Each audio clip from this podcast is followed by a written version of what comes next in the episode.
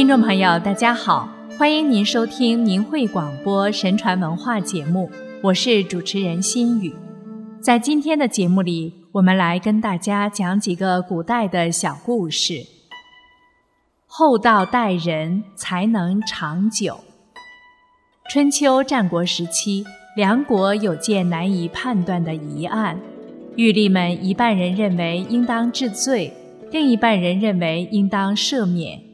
梁王也犹豫未决，因为听说陶地的诸公有奇志。就招来诸公问他：“您觉得应该怎样判这个案子呢？”诸公说：“微臣我是鄙陋无知的平民，不知怎样断案。虽是这样，我家里有两块白色的玉璧，颜色相同，直径相同，光泽相同。然而一块价值千金，一块价值五百金。”梁王问。直径、色泽毫无差别，一块值千金，一块值五百金，为什么？诸公说：从侧面看，一块比另一块厚一倍，所以价值千金。梁王听了恍然大悟，说：对呀。于是后代百姓对可判罪、可不判罪的案子就不判罪。对可赏可不赏的人，则给予赏赐。从此，梁国上下都大为高兴。宽待他人，敌人投降。据《正史三国志》记载，五年，曹操在官渡之战中打败了袁绍，袁绍抛弃了军队，渡河逃走。曹操接受了袁绍遗弃的图书、珍宝、马车等战利品，从中发现了一些书信，是曹操在许下河军中的属下与袁绍暗中通信的书信。那曹操是怎么做的呢？曹操下令把这些书信都烧掉了。曹操的随从问：“您为什么不按照信件？”逐一点清核对姓名，收拾处死这些吃里扒外的人呢？曹操说：“当时袁绍太强大，我自己都不能自保，何况众人呢？”人们听说连这样的事曹操都容得下，都不追究，很多人被感动了。冀州各郡，甚至有整个城的人都向曹操投降的。其实人们只知道“身在曹营心在汉”是赞美徐庶的，然而从另一个角度想想，能容得下“身在曹营心在汉”的当权者，恐怕也只有曹操等少数人吧。再来讲一个以德报怨、感化邻国的故事。梁国有个叫宋旧的人。曾做过边境的县令，这个县和楚国相邻界。梁国的边境的兵营和楚国的边境的兵营都种瓜，种瓜的方法却不同。梁国士兵勤劳，经常浇灌他们的瓜田，所以瓜长得好；楚国士兵懒惰，很少浇灌他们的瓜田，所以瓜长得差。楚国县令因为梁国的瓜好，愤怒地责备楚国士兵把瓜种得那么差。楚国士兵心里厌恶梁国士兵瓜种得比自己好，就在夜里偷偷去翻动梁国的瓜，所以梁国的瓜总有枯死的。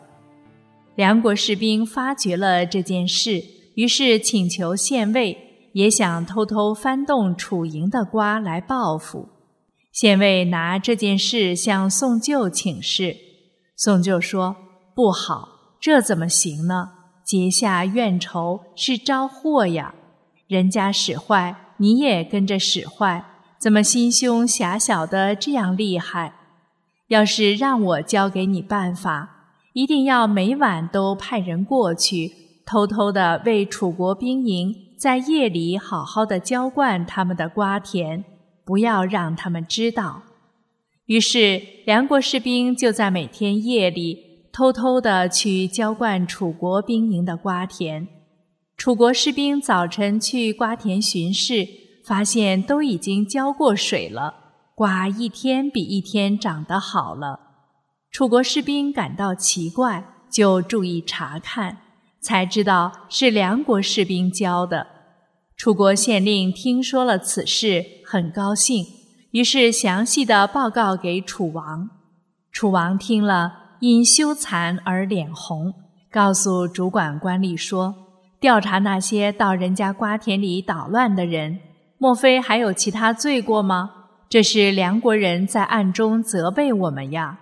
于是拿出丰厚的礼物，向宋旧表示歉意，并请求与梁王结交。楚王时常称赞梁王，认为梁王守信用，所以说梁楚两国的交好是从宋旧开始的。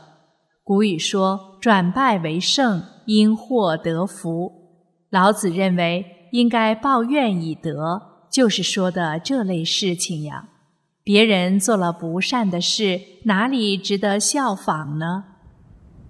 小事上不贪婪，当官必定清廉。南北朝时的南朝齐有个叫甄宾的人，有德有才，他曾用一束苎麻。到荆州长沙西库做抵押，换了一些钱用。后来拿钱去赎苎麻，回来后在马里发现用一条手巾包着的五两金子。甄宾将金子送还西库，管理西库的和尚大惊，说：“近来有人用金子抵押换钱，因为匆忙没有记清放到什么地方了。”施主拾到后还能送还，这恐怕是从古到今都没有的事情。和尚特意将一半金子给他作为酬谢。两个人推辞往复了十多次，真宾坚决不肯接受。和尚称赞他是拾金不昧的君子。后来真宾被任命为郫县县令，将要去上任之前。去向皇帝辞行，同时去辞行的一共有五位官员。皇帝告诫一定要注意保持廉洁，唯独对甄宾说：“你昔日有还金的美名，所以对你就不用嘱咐这些话了。”再讲个宋景公延寿的故事。延寿天福是每个人的愿望。这个愿望可以实现吗？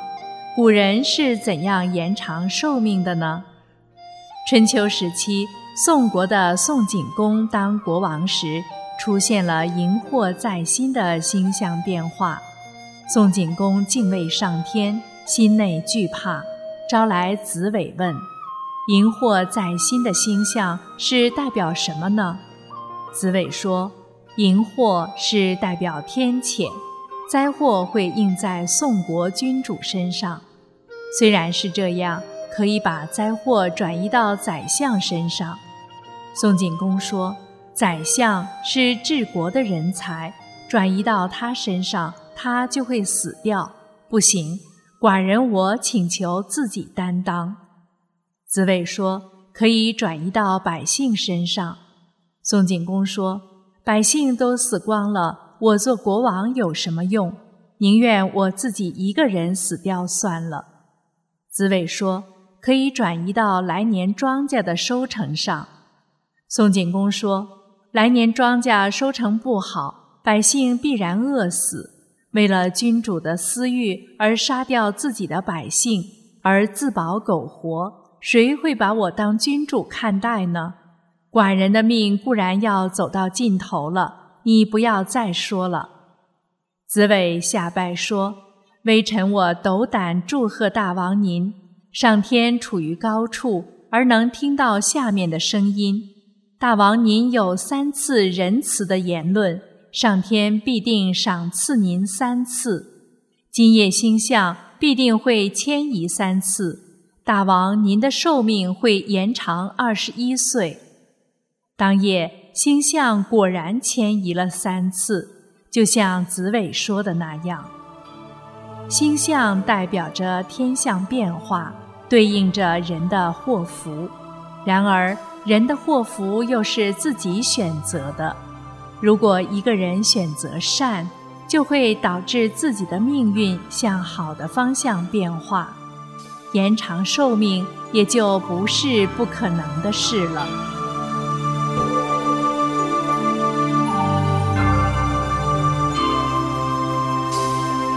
听众朋友，今天的神传文化节目时间又要结束了，心语感谢您的收听，我们下次时间再会。